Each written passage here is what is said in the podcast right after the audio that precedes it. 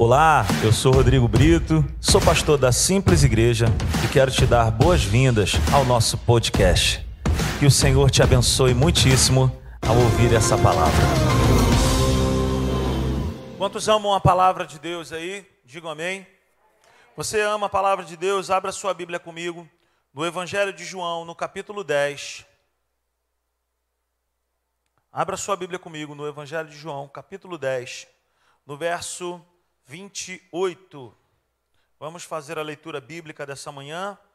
O tema dessa mensagem dessa manhã é certeza da salvação. Ok? Quantos encontraram aí, digam amém? Está escrito assim: Eu lhes dou a vida eterna, e elas jamais perecerão. Ninguém as poderá arrancar da minha mão. Vamos todos ler juntos aí, lendo na tela? Eu lhes dou a vida eterna e elas jamais perecerão. Ninguém as poderá arrancar da minha mão, ok?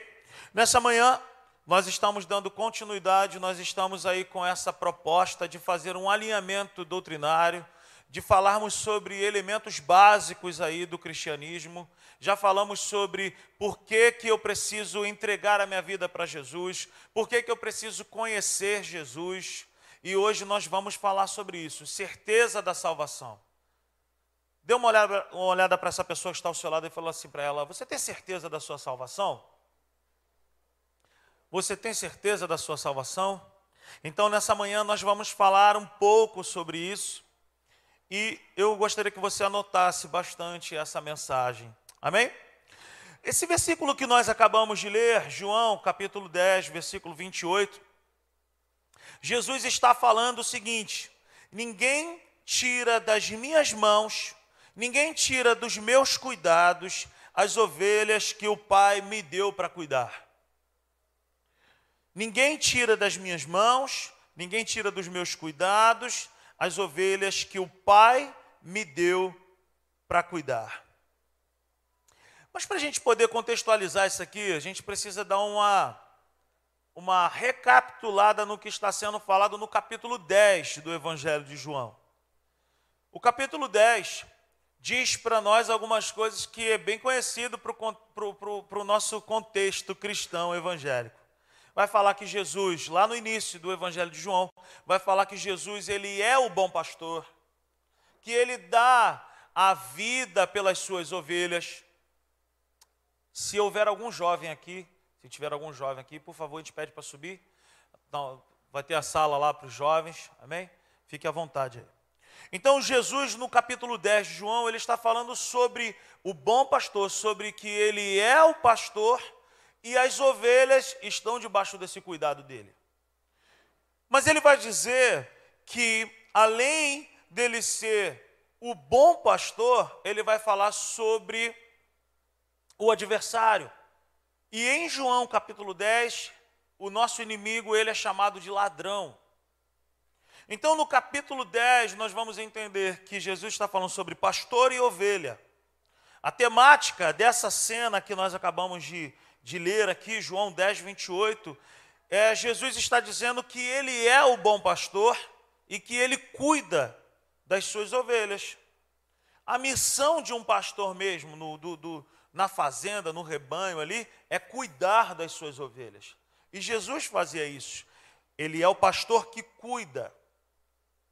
Ovelha, no capítulo 10 de João, é também caracterizada por pessoas que conhecem o pastor. Se a gente for ler lá, no início do Evangelho de João, a gente vai ver que existia todo um protocolo, todo um processo de Jesus e as suas ovelhas. O texto lá vai dizer que o bom pastor conhece as suas ovelhas, as ovelhas reconhecem a voz do seu pastor. O texto vai dizer que Jesus, o bom pastor, ele anda na frente das suas ovelhas, as ovelhas andam atrás, mas elas andam bem próximo, de forma que ela consegue reconhecer a voz do seu pastor. E vai dizer que o pastor conhece cada uma das suas ovelhas.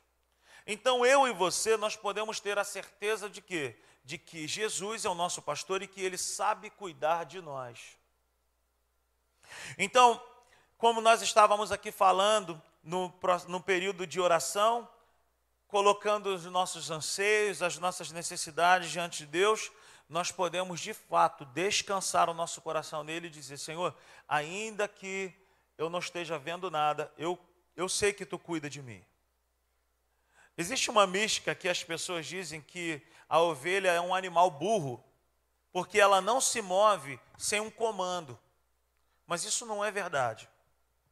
A ovelha é um animal muito inteligente, porque ela só se move com o comando do seu pastor mesmo.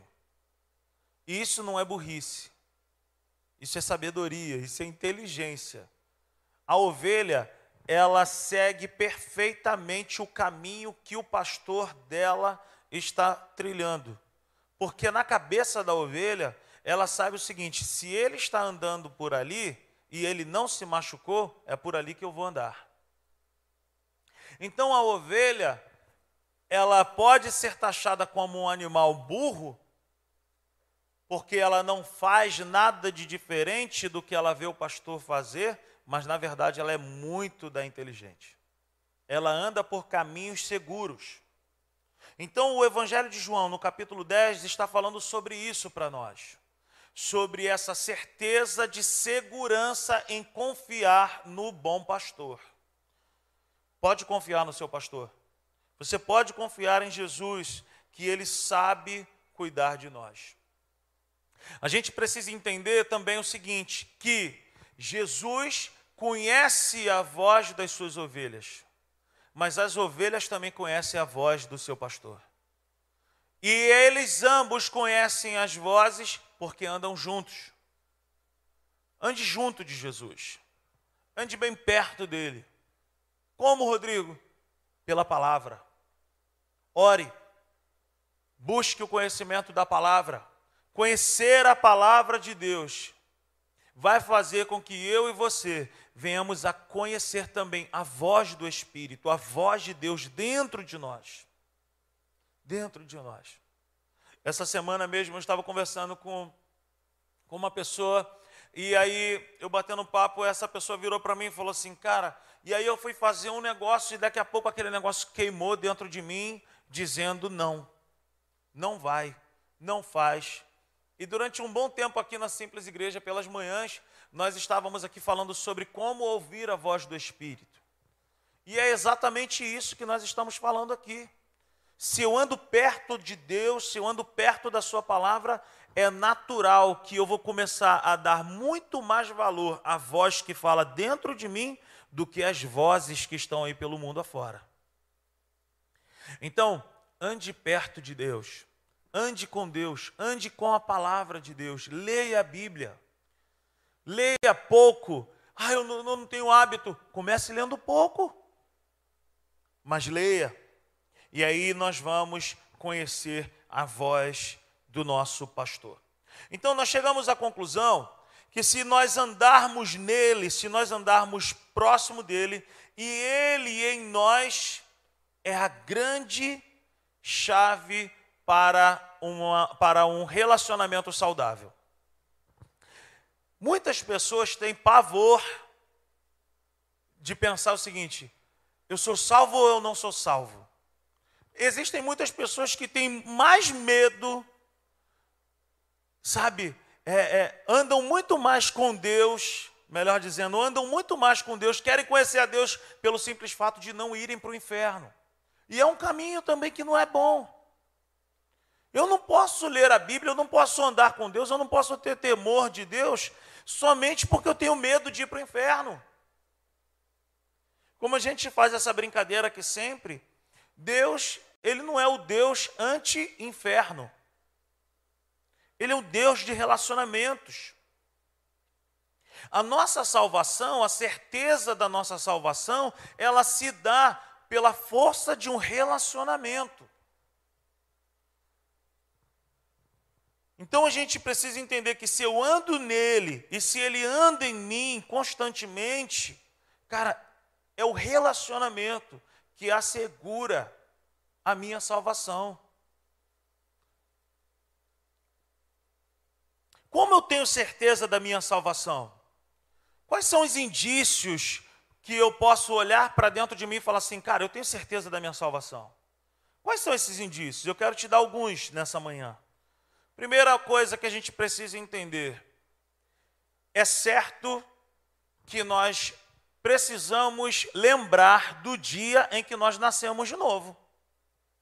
Não necessariamente a data, mas o dia em que você nasceu de novo, mas o dia que você levantou as suas mãos para Jesus, o dia que você abriu o seu coração e falou assim: Espírito Santo, venha morar em mim. Jesus, eu quero te receber como único e suficiente Salvador.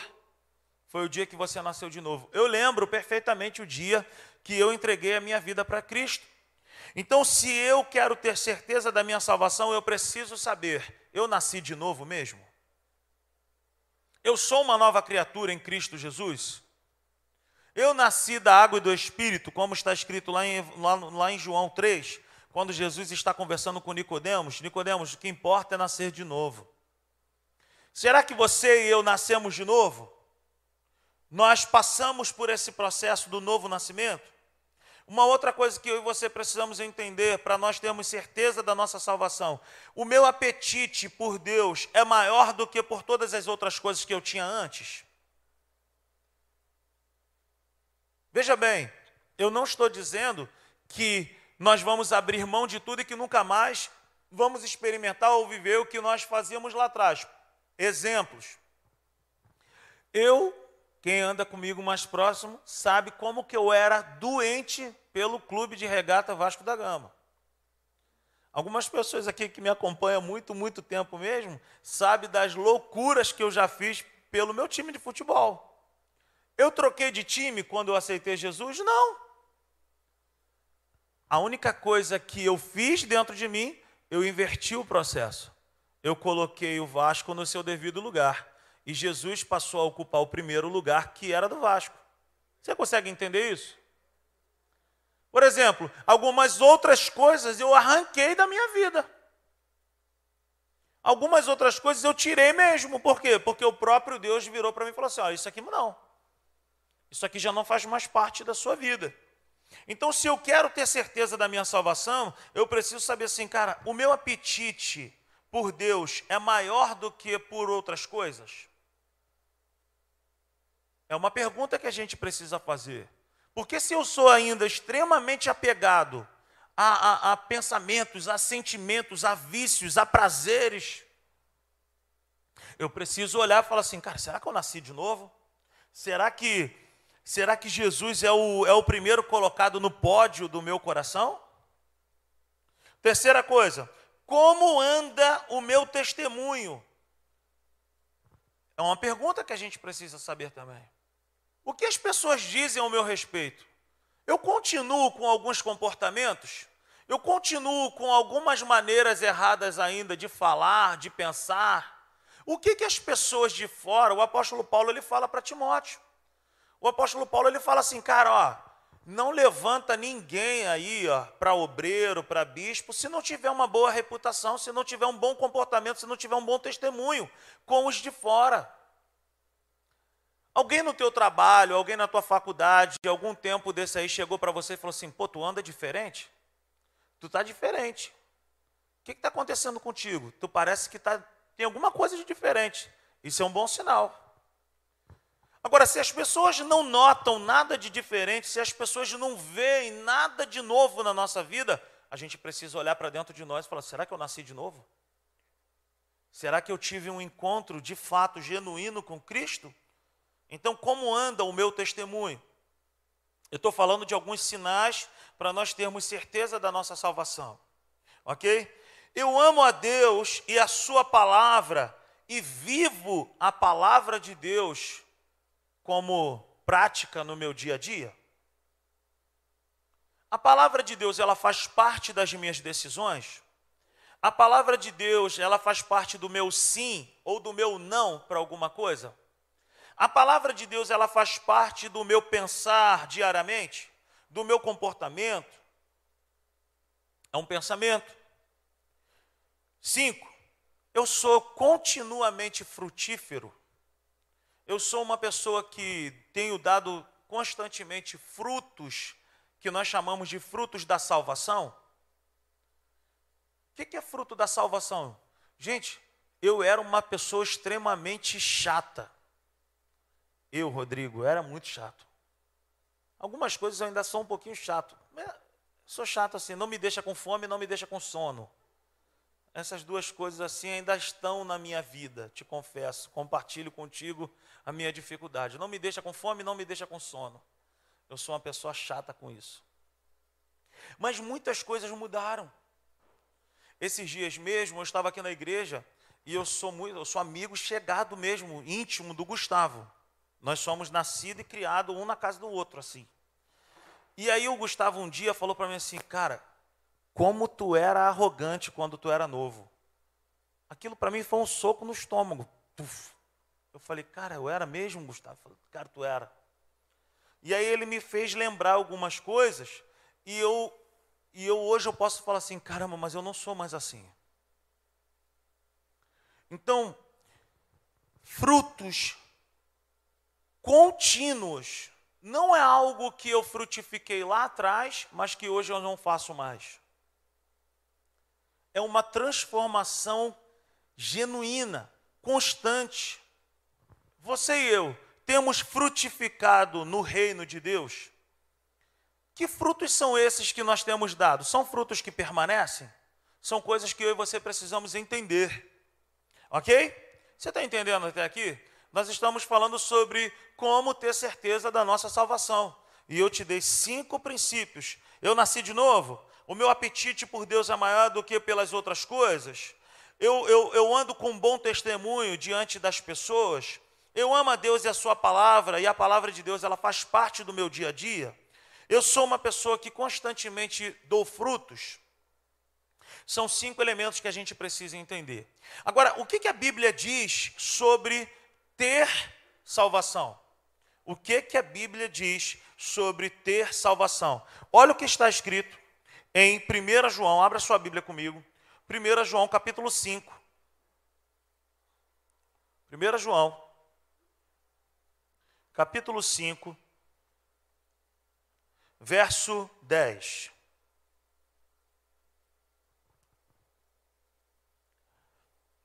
Todos acharam? Digam amém. Quem crê no Filho de Deus tem em si mesmo esse testemunho. Quem não crê em Deus o faz mentiroso, porque não crê no testemunho que Deus dá acerca de seu Filho. E este é o testemunho Deus nos deu a vida eterna e essa vida está em seu Filho. Quem tem o Filho tem a vida, quem não tem o Filho de Deus não tem a vida. O que que a Bíblia diz sobre ter salvação? A salvação, meus irmãos, segundo esse texto que nós acabamos de ler, a salvação está totalmente relacionada aqui com ter crido um dia. Você creu lá atrás que Jesus é o único e suficiente Salvador da sua vida? Sim ou não? Sim. Cara, naquele dia, eu me lembro perfeitamente da minha experiência, que eu tinha acabado de perder um amigo, o nome dele era Wendel, ele era muito conhecido aqui do bairro, e aí fizeram um culto na primeira Igreja Batista Nacional aqui em Jardim América, que na época era lá na Rua 24, eu fui, teve uma homenagem para esse jovem, eu estive lá num domingo. E eu me lembro que eu fiquei assombrado, porque eu imaginei que seria com uma espécie de uma missa, de sétimo dia, assim, a rua estava lá, né, rua?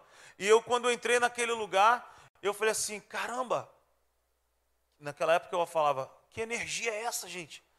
Era uma presença, assim, hoje eu entendo que era uma presença de Deus poderosa. Mas, quando acabou, eu fiquei, eu saí no sapatinho assim, eu falei assim, meu irmão, acho que eu vou voltar. Acho que eu vou voltar. Não queria falar para ninguém, mas eu falei, eu vou voltar. E aí no outro domingo, eu sozinho, peguei e pum, fui. E aí, de novo, aquele negócio, aquela energia invadiu o meu coração e eu Falei, cara, o que, que é isso que eu estou sentindo, bicho? E eu me lembro que algumas pessoas que eu conhecia, alguns eram amigos do meu irmão, vieram se aproximar de mim, e eu me lembro que eu fui abordado pelo Jean e pelo Mário e eles me abraçaram. E aí, cara, a gente viu que você estava aqui na semana passada e coisa e tal. Muito bom é, estar contigo aqui. O Mauro também me conheceu lá nessa época. E aí, quando acabou o culto, a gente sentou assim e começamos a bater um papo. E eles começaram a falar do plano de salvação para mim. Já tinha acabado o culto, não tinha mais quase ninguém. E eu aceitei Jesus naquele dia por aquela simples palavra eu acreditei, eu criei lá atrás. Então eu preciso entender o seguinte: eu criei um dia, eu acreditei um dia. Lá atrás, no ano de 2001, eu acreditei. Hoje eu continuo crendo. Amém. Então, a, a, certeza da salvação se dá por isso, Alex. Eu acreditei lá eu acredito aqui e vou acreditar para sempre. Eu tenho certeza da minha salvação pelo seguinte: eu acreditei um dia, eu acredito hoje e eu vou acreditar amanhã. Vamos repetir isso? Eu acreditei um dia, eu acredito hoje e eu vou acreditar para sempre, cara. Lá, amanhã eu vou estar acreditando nisso. Então, esse texto que nós acabamos de ler aqui, 1 João 5, do 10 ao 13, basicamente está falando sobre isso. Ter crido um dia, você acreditou lá atrás? Amém. Mas não basta ter acreditado somente lá atrás, Paulinha. Tem que continuar crendo. Eu estava falando com uma pessoa essa semana assim: Deus não é uma casa de praia. Deus não é uma casa de veraneiro que você vai quando dá, que você vai quando pode, que vai quando está muito estressado. Quantos aqui tem uma casa de praia? Faça um sinal com as mãos aí. Você vai quando pode, você vai quando dá. A casa fica lá um tempão lá, sem ninguém. É assim ou não é, gente? E nós não podemos imaginar que Deus seja como uma casa de praia, que eu só vou quando dá. Quando eu estou muito estressado, eu procuro. Pede para o caseiro cortar o mato. Não pode ser assim. Eu preciso estar constantemente com Ele eu preciso estar constantemente na presença dEle. Então, a certeza da salvação se dá por esses aspectos.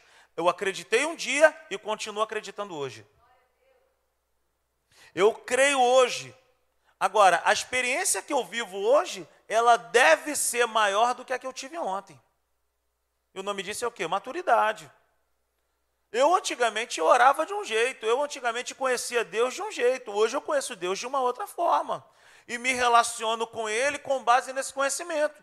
Quanto mais eu conheço a Deus, mais eu sei o que, que o agrada, o que, que o desagrada.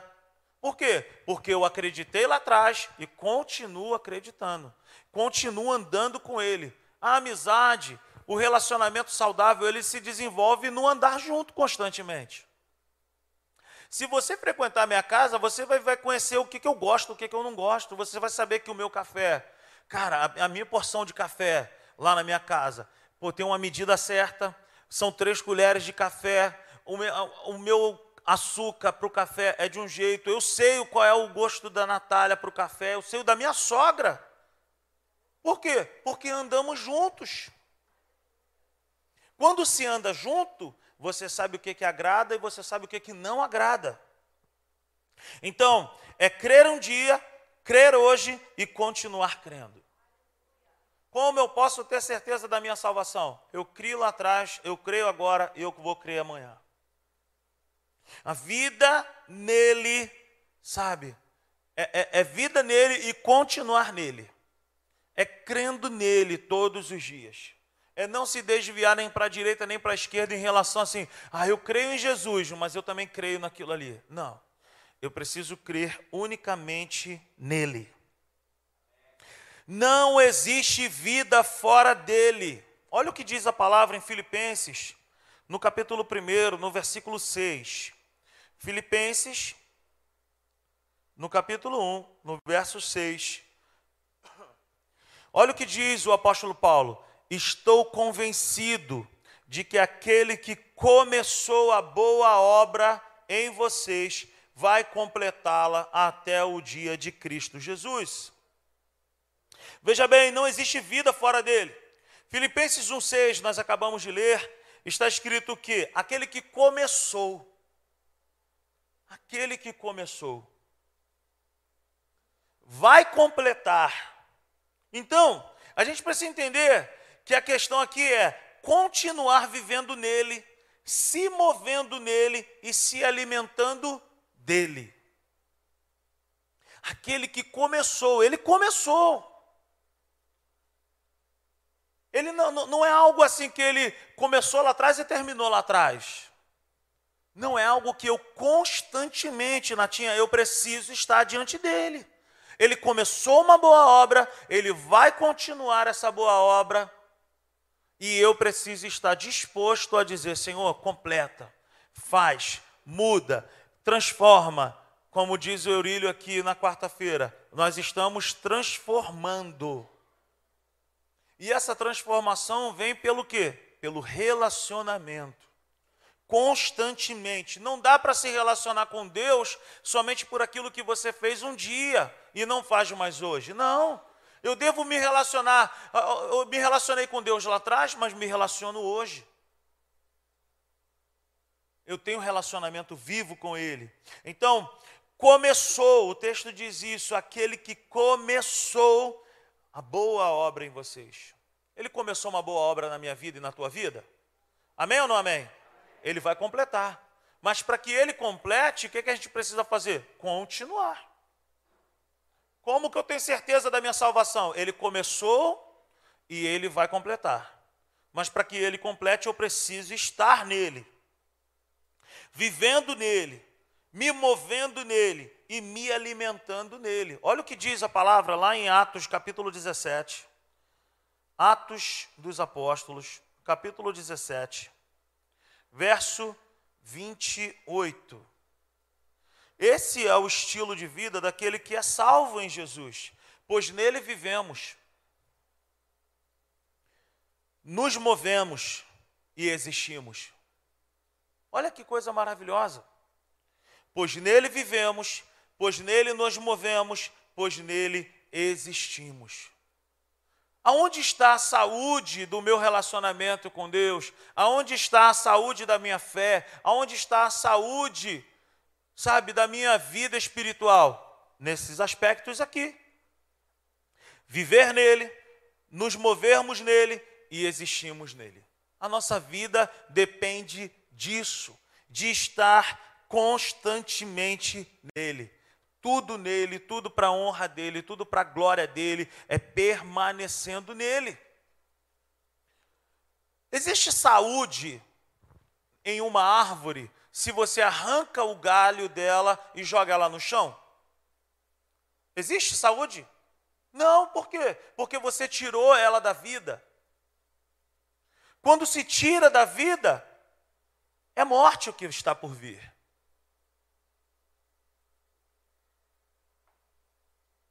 Vou ser um pouco mais dramático contigo. É assim a minha vida e é assim a tua vida, quando nós nos desligamos dele, dessa comunhão com ele. Não existe vida fora dele. Não existe vida fora desse relacionamento. A salvação, meus irmãos, é garantida no fato de continuarmos nele. Não num dia, ah, um dia eu orei tanto, um dia eu fui muito crente, um dia eu fui muito isso, ai, um dia, um dia, um dia. Não é o fato de você ter feito algo um dia e deixou de fazer, não, é continuidade. Senhor, Senhor, em teu nome expulsamos demônios, em teu nome curamos os enfermos. Em teu nome fizemos aquilo, em teu nome fizemos não sei o quê. Fizemos, fizemos.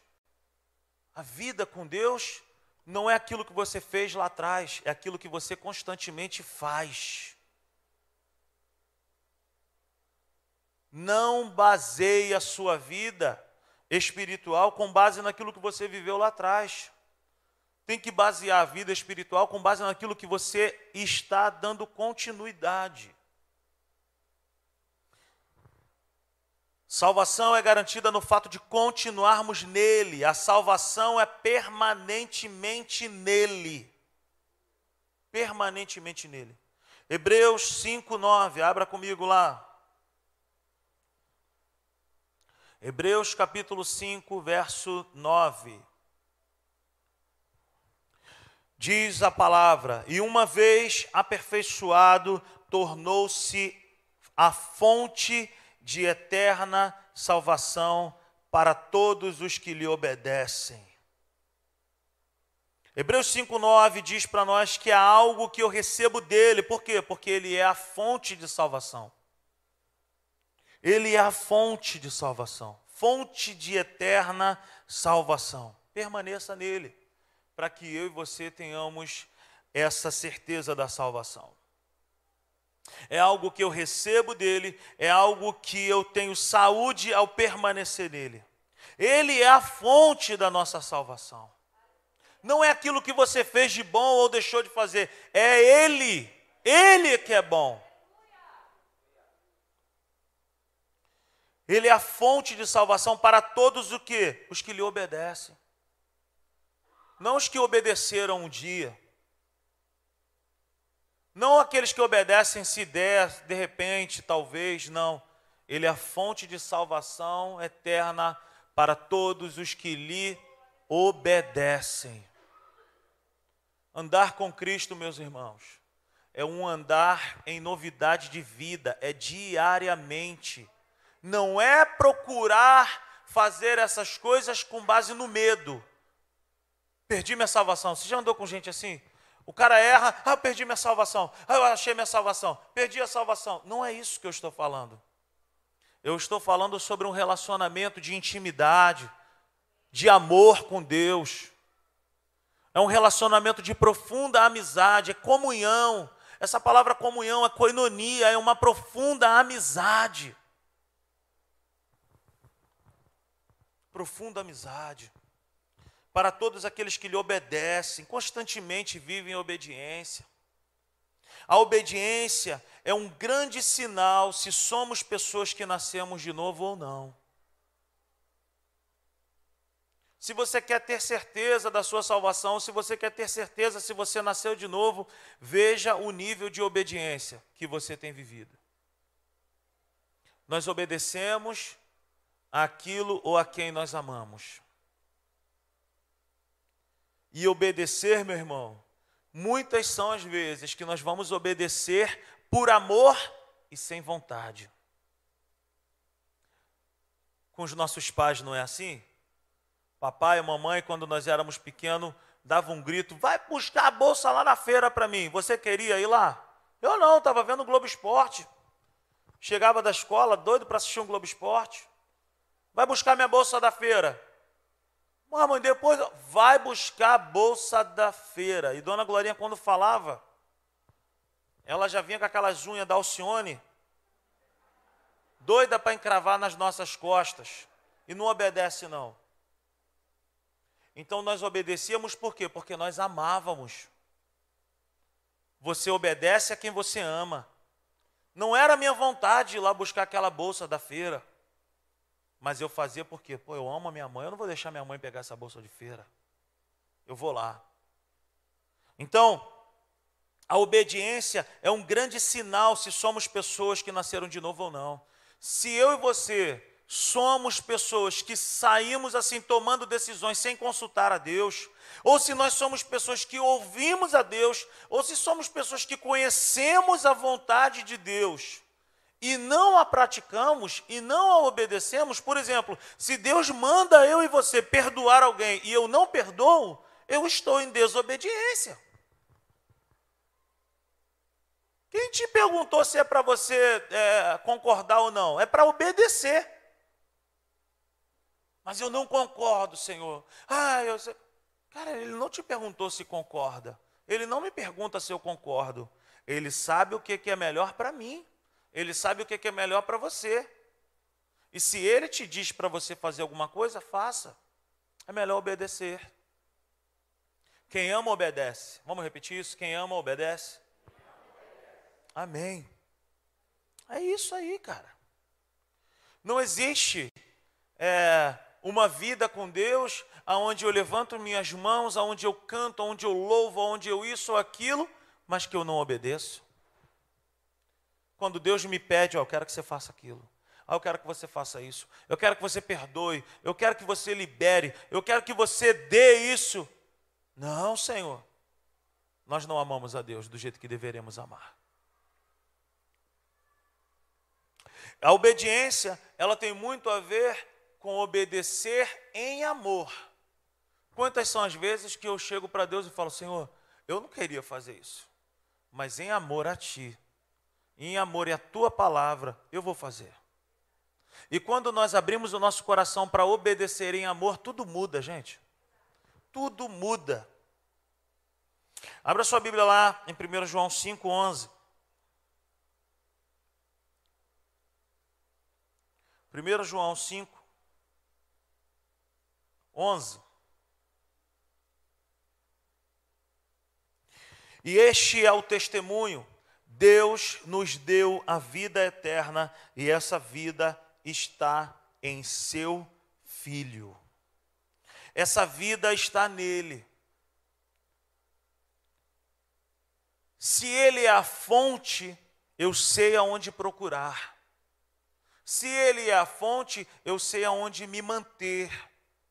Eu sei aonde sustentar. Não tenha medo no sentido de ficar preocupado: será que eu perdi minha salvação? Será que eu tenho salvação? Não.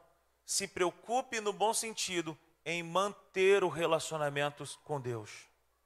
Você está me entendendo nessa manhã? A questão aqui não é se preocupar se você tem salvação ou não tem salvação. A questão aqui é você nutrir um relacionamento com Deus constante. Se eu tenho relacionamento com Deus, é certo que eu tenho salvação. Por quê? Porque eu estou dizendo para mim mesmo: esse é o meu desejo, esse é o meu prazer, é isso que satisfaz o meu coração. Então, a salvação está nele, permanece nele, então. Relacionamento contínuo, ok? Uma coisa que a gente precisa entender, gente, é que a nossa salvação é um ato imediato quando nós cremos com o coração e quando nós confessamos com a nossa boca que Jesus é o único e suficiente Salvador. A salvação é uma obra exclusiva de Deus, é um ato sublime de Deus, não é uma conquista por mérito próprio. Ela acontece em um instante. Quantos relatos nós já ouvimos de pessoas próximas a nós eu me lembro que um, um conhecido nosso falou que foi numa operação policial e um bandido lá num confronto foi alvejado e ele ali à morte. Ele falou para o policial. Ele diante do policial, ele levantou as mãos dele e ele falou: "Senhor, eu conheço a tua palavra. Tenha misericórdia da minha vida. Eu me arrependo." E morreu. Vai saber, meu irmão, se ele não foi salvo, se ele se arrependeu genuinamente. Mas a própria Bíblia diz para nós de alguns aspectos de que a salvação entrou na vida de pessoas de maneira imediata. Quem eram esses homens? Nós vamos dar uma olhada. Abra sua Bíblia comigo em Lucas, Evangelho de Lucas, no capítulo 19. Lucas 19.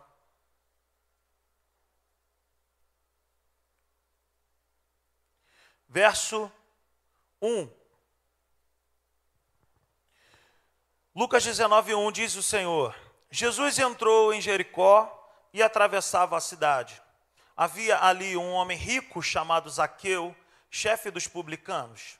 Quando você vê a palavra publicanos na Bíblia, eram, eram pessoas que eram odiadas pela sociedade, publicanos eram odiados. Ele queria ver quem era Jesus, mas sendo de pequena estatura, não conseguia por causa da multidão. Assim correu adiante e subiu numa figueira brava para vê-lo, pois Jesus ia passar por ali. Quando Jesus chegou àquele lugar, olhou para cima e disse: Zaqueu, desça depressa, quero ficar em sua casa hoje. Então ele desceu rapidamente e o recebeu com alegria. Todo o povo viu isso e começou a se queixar. Ele se hospedou na casa de um pecador. Mas Zaqueu levantou-se e disse ao Senhor: Olha, Senhor, estou dando a metade dos meus bens aos pobres, e se de alguém extorquir alguma coisa, devolverei quatro vezes mais. Jesus lhe disse: Hoje houve, salvação nesta casa. Hoje, hoje houve salvação nesta casa, porque este homem também é filho de Abraão. O que, que Jesus está dizendo? Olha, eu não falei nada. Você imagina, o jantar estava comendo uma maravilha, uma bênção. Do nada, um homem chamado Zaqueu, a Bíblia diz no verso 7 que ele era um pecador, ele mesmo se entrega na mesa, sem que houvessem palavras de confronto em relação ao que ele fazia, em relação ao estilo de vida que ele vivia, a graça constrangeu o coração dele. E ele, diante de Deus e das testemunhas, ele falou assim: Olha, eu vou dividir meus bens, e se eu tenho defraudado alguém, eu quero pagar. Jesus olhou para ele e falou assim: Hoje salvação chegou nessa casa. Um ato imediato. Jesus não fez apelo, Jesus não, não levantou da mesa e falou assim: será que há alguém aqui nesse momento que deseja receber salvação? Não, a salvação é um ato imediato e ela trabalha diretamente com arrependimento. Isso é que é legal. Ninguém apontou o dedo para Zaqueu, Alex. Ele era um pecador, ele era uma pessoa que defraudava os outros, ele era odiado, mas ninguém disse para ele as coisas erradas que ele fazia, Paulinha. A única coisa que aconteceu é que ele teve um encontro genuíno com Deus, a graça de Deus constrangeu ele de dentro para fora, e ele se arrependeu e a salvação chegou. A salvação pertence àqueles que são quebrantados de coração e não tem lugar em corações orgulhosos. O cara que é orgulhoso, a pessoa que é orgulhosa, ela não precisa de salvação. Ela se acha melhor do que todo mundo, ela não se arrepende de nada. Quem aqui não conhece alguém que diz: Eu não me arrependo de nada? Então, outro caso ainda no Evangelho de Lucas, capítulo 23. Abra sua Bíblia comigo. Lucas 23, verso 41 ao verso 43. Olha o que diz. Jesus estava crucificado e ao lado de Jesus existiam dois homens. Lucas 23, 41. Nós estamos sendo punidos com justiça porque estamos recebendo o que os nossos atos merecem, mas este homem não cometeu nenhum mal. Então ele disse: Jesus, lembra-te de mim quando entrares no teu reino. Verso 43, Jesus lhe respondeu: Eu lhe garanto, hoje, hoje, diga comigo, hoje, você estará comigo no paraíso. A salvação foi um ato imediato na vida daquele que era um ladrão. Em algumas versões vai dizer que ele era o ladrão que estava na cruz. Jesus foi crucificado com dois criminosos. Os dois estavam discutindo um zombando de Jesus e o outro defendeu Jesus, falou assim: Nós somos merecedores disso aqui, mas esse homem não, ele é justo. E aí ele foi muito inteligente, ele vira para Jesus e fala assim: Jesus, lembra-te de mim. Ele está dizendo assim: Eu reconheço que tu és o Senhor, o Cristo. Então a salvação pertence àqueles que reconhecem Jesus por aquilo que ele é. Pode ser no último suspiro de vida Pode ser no último momento de vida, mas se houver arrependimento e entrega de coração, a salvação chega. Hoje tu estarás comigo no paraíso. Agora vamos ver. Quem era esse homem? Um ladrão. Ele merecia salvação? Não, ele merecia castigo. Mas a graça de Deus salvou esse homem. Jesus interrogou ele. Jesus levantou o passado dele. Jesus fez algum questionamento a ele? Não. Então, se Jesus não fez, não cabe a mim e não cabe a você fazer isso com ninguém. O que nós precisamos entender é o seguinte: é que tem que haver arrependimento e tem que haver confissão.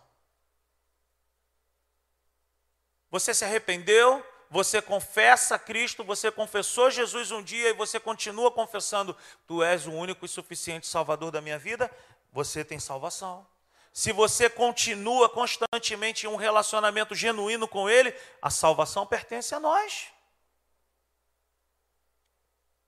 Ele foi salvo no último instante, não foi por mérito. O mérito foi todo de Jesus. Uma coisa que a gente precisa entender: a salvação é somente, exclusivamente pela graça de Deus. Efésios, no capítulo 2, abra sua Bíblia comigo.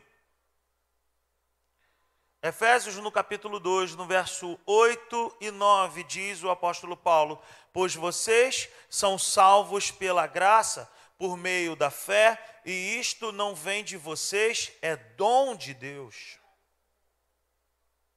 Não por obras, para que ninguém se glorie. Meu irmão, quando eu e você fomos salvos, nós não fomos salvos porque nós somos bonzinhos. Nós fomos salvos porque Ele é bom. Não é porque nós somos alguma coisa, é porque nós não somos nada mesmo e nós carecíamos de salvação. Nós estávamos necessitados de salvação. A salvação também não é algo que precisa tirar o meu sono, gente. Eu não preciso ser uma pessoa neurótica de dormir e falar assim: Será que eu estou salvo? Aí errou, falhou, pecou, perdi a salvação. Aí atravessou uma senhora no trânsito, peguei a salvação de volta. Saiu um maribondo pela boca, perdi a salvação. Se arrependeu, voltou a salvação. A salvação não é algo que precisa tirar o meu sono. Eu não recebo salvação e não mantenho salvação na força do meu braço. Não é por força. Não é, sabe, porque eu mereço. O que sustenta, o que mantém a salvação na vida de um cristão é o relacionamento constante com Deus. Se relacione com Deus, com a Sua palavra Ore, dobre o seu joelho em casa, tire um tempo na sua casa, cultive uma vida devocional, cultive um relacionamento genuíno com Deus. Mas, mas, mas, Rodrigo, eu não sei como é que faz, eu também não sabia. Não existe uma escola que vai me ensinar e te ensinar um padrão, um modelo de como você orar. O que Jesus diz é: entra no teu quarto, tranca a tua porta, e o teu pai que te vê em secreto te recompensará.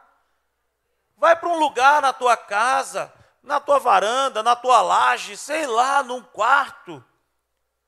Senta, dobra o joelho, deita. A única coisa que não pode faltar nesse momento é coração quebrantado. E você abrir a boca e falar: Senhor, eu estou aqui porque eu te amo, porque eu quero te conhecer, porque eu quero mais da tua presença. Fala comigo, quebranta meu coração. Você não precisa mudar de voz, você não precisa tentar parecer para Deus que é alguma coisa muito iluminada. Não existe uma oração na terra que é feita por homens que Deus vai falar assim: nossa, como ora bonito, como ora bonito o meu filho, minha filha. Não, meu irmão. Deus olha para o coração. Às vezes você vai falar uma porção de coisa, mas Deus vai ver o teu coração. Existem orações que Deus deve ficar assim: O cara começa a orar, Senhor, pelo beneplácito da tua presença, da tua beleza, da tua santidade, porque tu estás assentado no alto, sublime trono, e os anjos cantam, Santo, Santo, Santo. Deus deve ficar assim: vamos embora, fala logo o que tu quer. Porque Deus não escuta somente palavras, Deus vê dentro. Deus vê o que está lá dentro, Deus vê a motivação do teu coração. Aí eu te faço uma pergunta, Rodrigo, então isso aí é uma apologia para que eu, então eu posso viver pecando? Não. E quando eu pecar? E quando eu falhar? Jesus diz lá em 1 João, filhinhos, não pequeis. Mas se vocês pecarem, cara, vocês têm um advogado, que intercede por vocês. Se arrependa, confessa. Olha o que diz a palavra de Deus em Provérbios 28. Provérbios 28, 13. Provérbios no capítulo 28, no verso 13 diz: Quem esconde os seus pecados não prospera, mas quem os confessa e os abandona encontra misericórdia. Meu irmão, não existe um pecado que não tenha perdão. Para alguns deles, nós podemos viver a consequência do erro, mas o perdão é garantido pelo sangue de Jesus. O perdão é garantido pela palavra do Senhor que diz para mim e para você que nele nós temos direito a perdão. Então o que, que eu faço quando eu pecar, Rodrigo? O que, que eu faço quando eu errar? Confesse ao Senhor. Aonde você estiver, se arrependa diante dele, fala: Senhor, eu fiz isso de errado, eu não quero mais fazer, eu me arrependo e eu quero colocar isso aos teus pés. Eu não quero que Satanás me acuse e me condene, porque eu confessei diante de ti, estou arrependido, não quero mais fazer. Confessar, arrepender, Aí ele diz uma outra coisa: aquele que deixa, aquele que abandona. Qual é o maior sinal do genuíno arrependimento? É não voltar a fazer. Porque se o cara volta a fazer, ele não se arrependeu, ele teve remorso.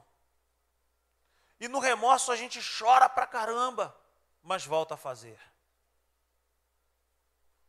Então o que, que eu faço, Rodrigo, quando eu erro, quando eu peco? Eu confesso diante de Deus, com arrependimento, eu deixo de lado, abandono o pecado e eu recebo o perdão de Deus.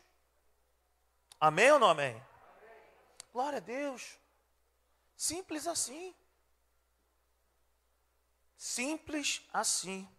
Agora, o que, que Jesus fez por nós? Quais são os benefícios da obra da cruz em nossa vida. Eu queria te dar sete benefícios nessa manhã. Eu gostaria muito que você anotasse.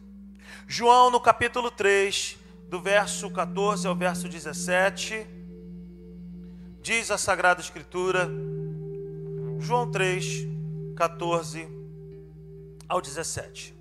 Da mesma forma como Moisés levantou a serpente no deserto, assim também é necessário que o filho do homem seja levantado, para que todo que nele crer tenha a vida eterna, porque Deus tanto amou o mundo que deu o seu Filho unigênito, para que todo que nele crer não pereça, mas tenha vida eterna, pois Deus enviou o seu Filho ao mundo, não para condenar o mundo, mas para que este fosse salvo por meio dele.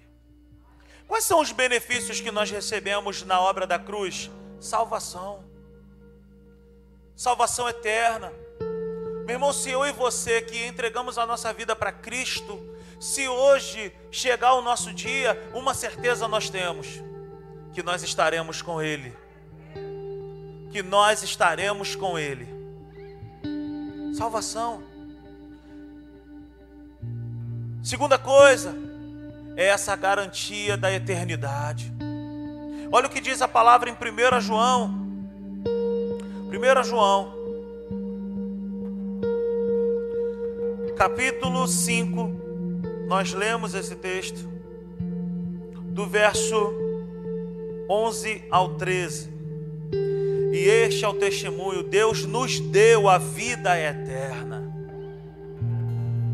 E essa vida está em seu filho. Quem tem o filho tem a vida. Quem não tem o filho de Deus não tem a vida. Escrevi-lhe estas coisas a vocês que creem no nome do Filho de Deus, para que vocês saibam que vocês têm a vida eterna. Vida eterna. Uma outra coisa que Deus nos deu como um benefício na cruz do Calvário está lá em Gálatas, no capítulo 3, no verso 26. Anote esses textos. Gálatas, Gálatas 3, verso 26. Olha o que diz a palavra de Deus. Todos vocês são filhos de Deus mediante a fé em Cristo Jesus. Um outro benefício, nos tornamos filhos de Deus ao crer no Filho de Deus, ao crer em Jesus. Que benefício tremendo! é poder fechar os olhos, poder bater no peito e dizer: Eu sou um filho de Deus, o meu Pai cuida de mim. Se o universo está em ordem, se a lua, se o sol não caiu na minha cabeça, é porque tem alguém que está sustentando tudo isso. Mas eu tenho muito mais valor para ele do que o sol, eu tenho muito mais valor para ele do que a lua. Eu e você somos muito mais valorizados e amados do que as coisas porque nós somos filhos de Deus. Uma outra coisa que nós recebemos de Deus se encontra em Colossenses, no capítulo 2. Colossenses 2, verso 13 e 14. Quando vocês estavam mortos em pecados e na incircuncisão da sua carne, Deus os vivificou juntamente com Cristo ele nos perdoou todas as transgressões e cancelou o escrito de dívida que consistia em ordenanças e que nos era contrária. Ele a removeu pregando na cruz. Um benefício maravilhoso que eu e você temos diante de Deus na obra da cruz do Calvário: perdão, não de alguns pecados, mas o perdão de todos os pecados. Ei, não fui eu que escrevi isso. É o que está escrito. Se está escrito, é o que vale. Já dizia o sábio Arnaldo César Coelho na transmissão da Rede Globo: a regra, a nossa regra de fé é a palavra de Deus. A regra é clara, está escrito, está escrito. Se está escrito, tome posse. Mas eu fiz algo tenebroso lá em 1900 e, e Guaraná de rolha. O Senhor te perdoou. Se você se arrependeu, o Senhor te perdoou. E o maior barato do arrependimento, o maior barato do perdão é que quando nós entregamos a nossa vida para Jesus, ele não me pede que eu fique lembrando de tudo que eu fiz, porque é impossível lembrar de todos os meus erros mas Ele vai olhar para dentro de mim, Ele vai olhar para o meu coração e vai ver o que, que eu vou fazer a partir daquele momento. Então nós temos arrependimento, nós temos perdão dos pecados. Um outro benefício que Jesus conquistou para nós se encontra lá em 2 Coríntios 5,17. 2 Coríntios 5,17, um versículo maravilhoso que a Bíblia diz: portanto, se alguém está, veja bem esse detalhe, se alguém está, não está escrito, portanto, se alguém esteve, mas é se alguém está, é continuamente nele, permanecendo nele. Portanto, se alguém está em Cristo, é nova criação as coisas antigas já passaram, eis que surgiram coisas novas. Nós temos perdão, nós fomos feitos completamente novas criaturas. Um outro benefício que nós temos se encontra lá em Efésios, no capítulo 1, no verso 13. Efésios 1, verso 13. Quando vocês ouviram e creram na palavra da verdade, o evangelho que os salvou, vocês foram selados em Cristo com o Espírito Santo da promessa. Um benefício que nós temos através dessa salvação que foi conquistada na cruz do Calvário, nós fomos e somos selados com o Espírito Santo. Nós temos a promessa do Espírito Santo dentro de nós. Ele não passeia em nós e vai embora, ele habita em nós, ele habita na vida de todo aquele que nasceu de novo. E por último, um outro benefício, um último benefício, ele nos libertou da condenação eterna. Romanos 8, versículo 1 e versículo 2 diz a palavra do Senhor. Portanto, agora não é portanto de repente, não é portanto talvez, não, portanto, agora já não há. É hoje, é agora. Portanto, agora já não há condenação para os que estão em Cristo Jesus. Verso 2: Porque por meio de Cristo Jesus, a lei do Espírito de vida me libertou da lei do pecado e da morte. Fica de pé nessa manhã. Oh, aleluia. Como ter certeza da salvação? Eu creio ontem, eu creio hoje, eu vou crer amanhã. Que Ele é o único e suficiente Salvador da minha vida. Eu creio sou salvo porque o meu relacionamento é contínuo e constante com Ele. Eu creio porque eu sou uma nova criatura. Eu creio porque eu dou bom testemunho da presença de Deus e da palavra de Deus. Eu creio porque o viver que eu vivo hoje, eu já não vivo como eu vivia antes, mas eu vivo na presença de Deus. Agora eu quero te fazer uma pergunta: como cultivar uma vida frutífera diante de Deus? Como dar continuidade nesse relacionamento? Olha o que diz o apóstolo Paulo em Efésios, no capítulo 5, 18. Efésios 5, 18. Não se embriaguem com vinho, que leva à libertinagem, mas deixem-se encher pelo Espírito. Se eu e você quisermos cultivar uma vida frutífera diante de Deus, nós precisamos abrir o nosso coração e dizer: Eu quero me encher mais do Espírito Santo do que de todas as demais coisas. Aleluia. Quantos entenderam essa mensagem nessa manhã?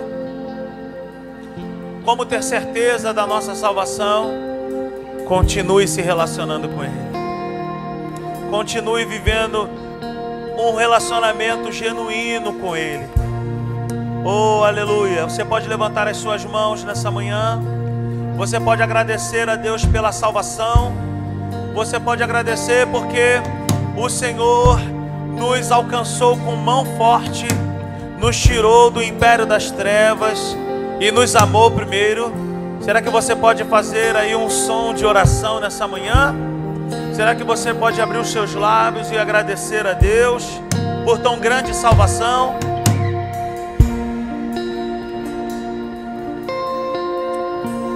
Somos gratos a Ti nessa manhã, Pai.